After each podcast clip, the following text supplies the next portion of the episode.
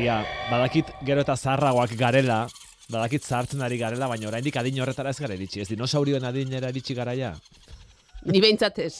Ni ere ez, ni ere ez, baina orduan zergatik ekarri dizkiguzu dinosaurioak. Hauek dinosaurioak dira, ez? Ba, bai, animali hoien horroak edo ematen dute, ez? Bai, bai izan daitezke, dinosauroak. Ez Bai, dakit horrela egiten ote zuten marru dinosauroek, eh? Ja, pelikuletan entzun izan ditugu horrelako Bai, marruak egiten eta horrela, baina erakutsitakoak... eh, batzuetan, batzuetan ez da benetakoa izaten, batzuetan montajea izan daiteke, ez da? Bai, ez dakit, ez dakit, eh, duela asko bizi izan ziren, eta ez dakit, Bai. zezarata aterako zuten eh, dinosauroek, eh? Bai, ez bai. dakit. Nik uste dut, hau izango zela dinosauren benetako zarata. Zineak hala erakutsi baldin badigu zerbaitegatik izango da. Behar bada galetu beharko diogu gure hurrengo gonbidatuari. Ezta? Erik Isasmendi egunon. Eguno, bai. Bueno, e, dinosauriek horrelako zarata egiten zuten? Bueno, ba, berez ez dakigu, baina seguruenik egaztien antzeko zarata egingo zuten. Ah, beraz, ez dakigu ze zarata egiten zuten, zientifikoki ez da sekula demostratu hori? Ez, osea, oraindik ez dakigu ze guk dinosauruen, osea, ditugun aztarnak eh zurrak dira, ez ditugu ba euren egun legunak edo eh preserbaturik ikusten askotan, orduan ez dakigu. Eta orduan zergatik ematen du edo zergatik erakusten zaigu beti horrelako zarata egiten zutela, eta ez beste bat. Ba, beldur gehiago emateko. Agian orduan, marketing estrategia bada orduan, ez da? Beldurra emateko eta Bai, pixka bat jendea liluratzeko estrategia moduko bat, ez da? Aizu, eta le, jendea liluratzeko modukoak izango dira Maria, asteburu honetan gazteizko zezen plazan, iradier arenan, jarri dituzten dinosauruak, ze gazteizko zezen plazan, zezenik ez, dinosauruak izango bai, dira, erakusketa bat. asteburu honetan eta urrengoan, eta ez noranahikoak gainera. Bai, e, tamainu handiko berrogei, eh, dinosauro daude erakusketa horretan gazteizen, eta izu, ba, mugitu ere egiten dira, eh? bai, tamainu handikoa, baina mugitu egiten dira, eta horroak edo zaratak ere, ba, entzun Entzun daitezke. daitezke. Ez da, benetako dinosaurien tamaina eta itxurakoak dira, jarri dituzten berrogei dinosaurio horiek, izaki jurasikoak izena du, erakusketa horrek, eta zuri deitu dizugu, zu amaitzen ari zarelako dinosauruen inguruko tesia. Hori da, bai, nik nire tezian, ba, hiru arro, ez, arro sedimentario ezberdinetan aurkitutako dinosauro ar aragijaleak ikertzen ditut, Kameros arroa, Ego Pirinear arroa, eta noski Eusko Kantabriar arroan agertu diren dinosauroak ikertzen Aha. ditut. Ah, beraz, Euskal Herrian ere dinosauriak baziren, orduan. Bai, Ona ere iritsi ziren. Gutxi, baino bai. E, non Bai. sortuak dira dinosaurioak? Ez dakit, esan dut, agian Euskal Herriera iritsi zirela, baina nondik? Badakigu zero dinosaurua edo espezie hori edo non sortu otezen edo nondik eratorria ote den, munduko zetxokotik? Ba, seguruenik, bueno, e, egoaldeko kontinenteetatik.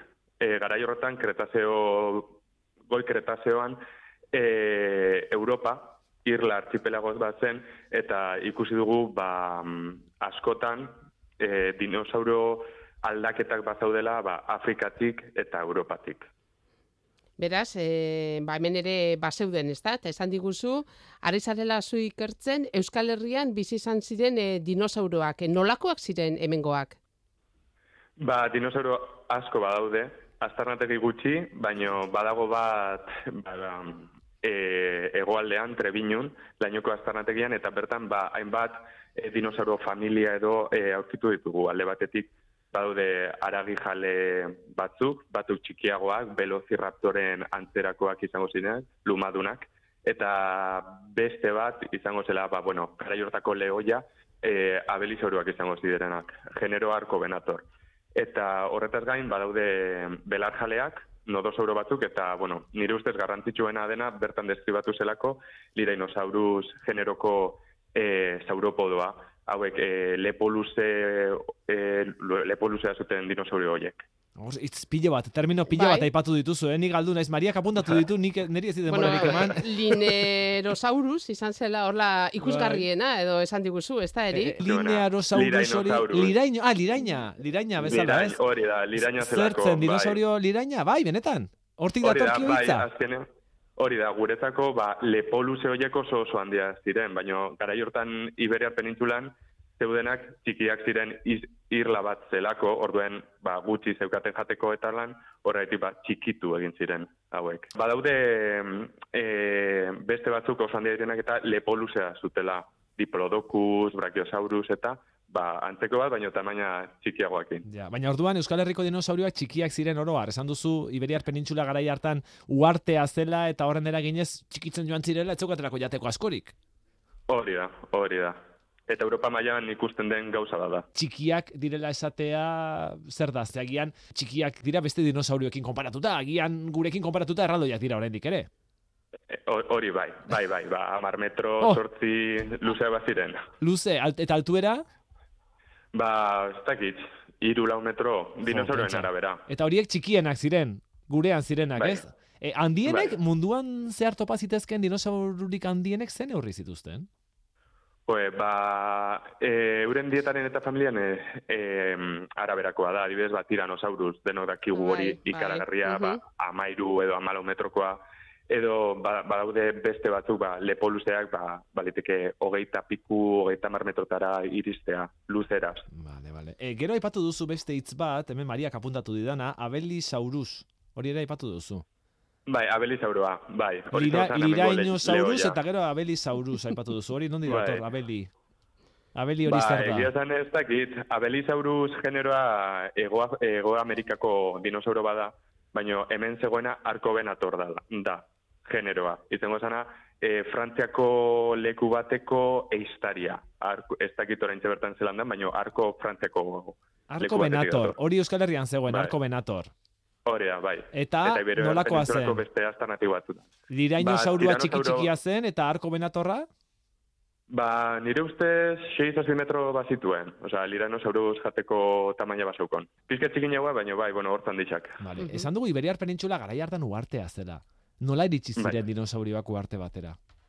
Ba, segurazki momentu batzuetan, ba, zaudela, ba, guk inglesez esaten dugu land bridge, edo, ba, bueno, em, aireperatu ziren eremu batzuk edo, eta baliteke pixkanaka, pixkanaka, dinosaurorik hoiek ona heltzea. Baina, bueno, guk ere egeri egin dezakegu eta eurak ere ba, batzuetan. Igeri egiten zuten Eh. dinosauroek.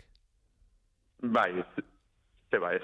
Eta, eta, eta egan ere ikusi izan ditugu pelikuletan. Egan egiten zuten edo hori fantasia bada. Ba, bueno, txoriak dinosauroa dira. Ah, bai. E, txoriak e, dinosauro, bueno, gaztiak dinosauro aragi jale oso derivatu edo evoluzionatua dira, oitati datoz. Orduan guk oi asko bat jaten dugunean edo, bat dinosauro e, gabiz jaten. Ah, dinosaurioen oinordekoa. Claro, nik eh, dinosaurioak eh, gogoratzen ditut ikusten dudanean sugandila bat adibidez, ezta? Sugandila bat ikusten dudanean imaginatzen dut hori dela dinosauruen oinordeko bat edo ondorengo bat edo bada? Ez. Ez, ba, justo ez. Haze titularra utzi digun erikek, eh? Bai. Oiaskoa jaten ari garenean, Dinosauro bat jaten ari gara. jaten ari gara. Hori da, gure eguneko titularra, gorka. Eh? Zalantzarik gabe, zalantzarik gabe. Bueno, Iberiar eh, penintsulara bai. iritsi ziren dinosauruak, gero hemen txikitu egin ziren, jateko askorik ez zeukaterako. Badakigu gutxi gora bera noiz iritsi ziren Euskal Herrira dinosauruak eta noiz desagertu ziren hemendik gure lurretatik. Badakigu zein arotik zein arora egon ziren gurean. Ba, iritsi, bekretazean bat, gutxi batzuk gutxienez bazauden. Kontuan izan behar dugu, e, gure arroan, euskantariara arroan, e, dauden arroka gehienak itxastarra direla, eta dinosaurua bat bertan ez ziren bizi. Orduan, e, badaude gorliz inguruan, oinatz batzuk, baina ez dakigu, ba, zehazki zeinek utzitako oinazat diren, baina gero bai, e, goikretazoan, ba, justu, ba, dinosauruak hil, baino milioi bat urt batzuk aur, e, aurretik e, hor agertzen dira ezurrak. Milioi bat Orduan, urte lehenago. zer gertatzen den. E, bueno, batzuk, 6 milioi urte. 6 milioi urte lehenago. Beraz, meteoritoa iritsi arte, gurean ere baziren dinosauruak. Hori da, bai. Vale. Zer jaten zuten? Ba, denetarik. Bertan ja e, aragijaleak, aragijaleek ja, aragia, eta belarjaleek e, belarra. Bueno, belarra ez zegoen, baina ba, zuaitzen ostoak, eta eiratzeak, eta horrela. Mm. Beraz, bitalde, aragi jalea batetik eta belar jaleak bestetik, ezta? Horre desberdintasuna.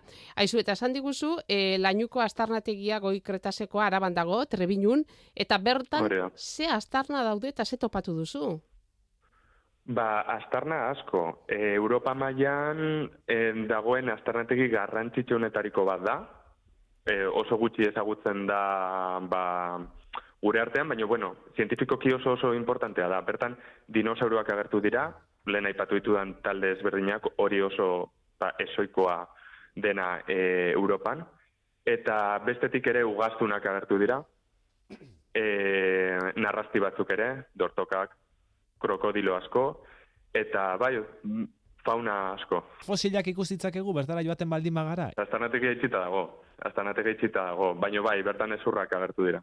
Ezurrak, dinosauruenak, seguru zaudete dinosauruenak direla. Nola antzematen duzu hori, dinosaurio baten ezurdura dela? Ba, bueno, alde batetik, e, tamaina. Eta bestetik gero, bai, guk anatomia konparatua erabiltzen dugu em, azur, ezurrak eta e, ikertzerak orduan, orduen guk, ba, beste dinosauro edo beste em, ornodunekin konparatuta jakin dezakegu e, ba, zerrekiko antza gehiago edo ze karaktere edo antzekotasun dituzten. Eta horrela jakin bale, ba, dinosauro bada eta dinosauroen artean aragizale mota hau edo familia ontakoa eta ba, edo berria den jakin ere dezakegu. Mhm. Erik, deskribatuko zeniguke, zuk astarna hori aurkitu zen, zenueneko unea, nolakoa izan zen, kontatuko diguzu? Claro, bueno, nik eh, lainoko aztarnategia zuen aurkitu. Hori nire, bueno, bai, osea, nire departamentuan egon ziren ikertzaile batzuk aurkitu zuten. E, bertara joan ziren, ba, landa lana egitera, eta bertan zeudelarik e, azur zatiak aurkitzen hasi, eta bertatik bueltaka bueltaka, azkenean azur zati gehiago aurkituta, esan zuten, ba, hau potentzial asko duen leku bada. Eta gero induzketak egiten hasi ziren, eta, pues, bueno, horrekin aurkitu ziren. Baina zuere Bai. egon zara bertan induzketak egiten? E, ger, geroago bai, baina urtea pasata, jakin da bertan ja ezurrasko zeudela. Eta topatu duzu zerbaitan? Ba, bai, hortu batzuk eta lan, baina bueno, en, bueltatzea espero dugu, noiz bait. Hori da. Bentxe, karo, ezurrasko daude eta hori den ikertu behar da, berriro, induzte horretik. Esan duzu, Europako aztarnategirik garrantzitsuenetakoa dela, e, imaginatzen dugu jende asko hariko dela ikertzen, ez?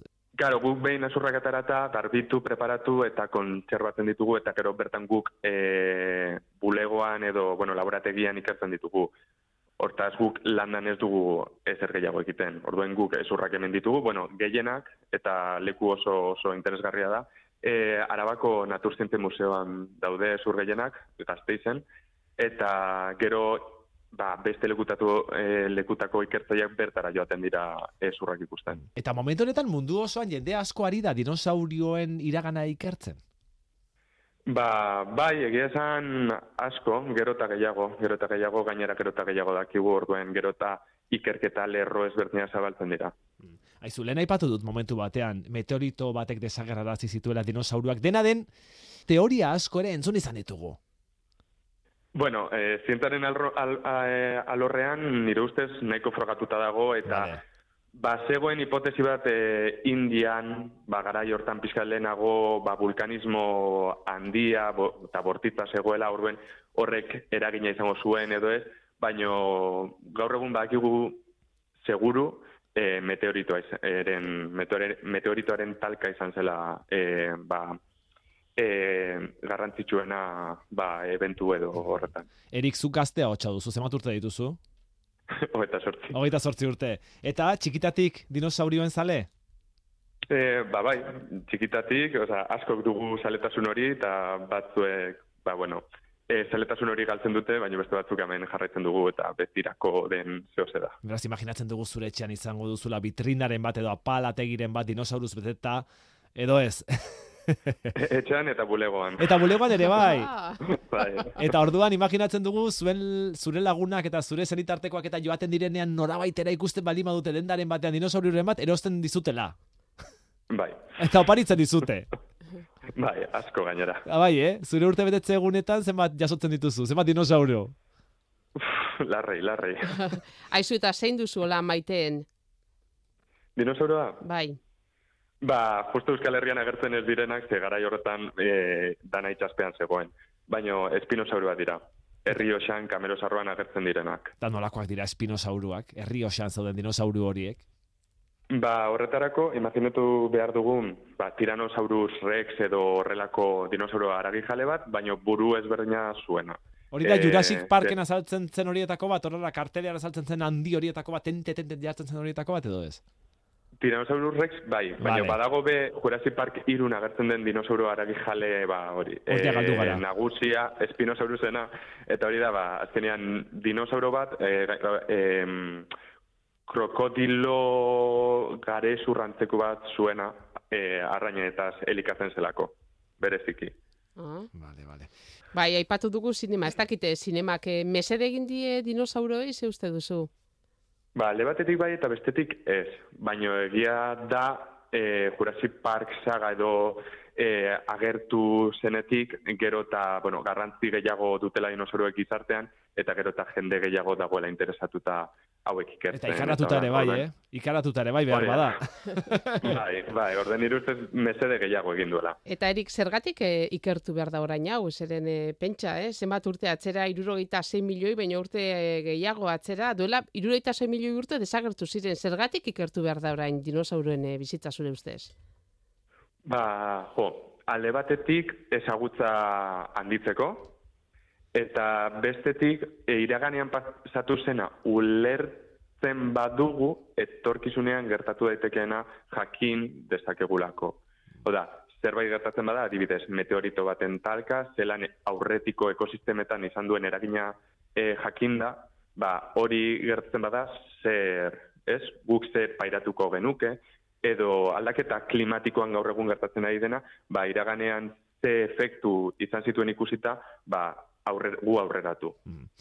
Tira ba, hortxe, gazteizen erakusketa jarri dute, aipatu dugun bezala, berrogei dinosauru jarri dituzte besteak, beste fosilak eta beste hainbat elementu ere ikus daitezke bertan, e, izaki jurasikoak izeneko erakusketa horretan, asteburu honetan eta datorren asteburuan ere bai, iradier arenan, joateko asmorik baduzu, Erik, E, ba, posible bada bai, anegon gana. zortzi euro balio du sarrerak helduentzat, 6 euro bi eta amabi urte bitarteko aurrentzat, eta sarrerak erosi behar dira, beraien webgunean, Aizu, ze izango den? kriaturasjurasicas.com. Ze izango den erakusketa horretara erikekin joatea, eh? Bai, jongo minateke.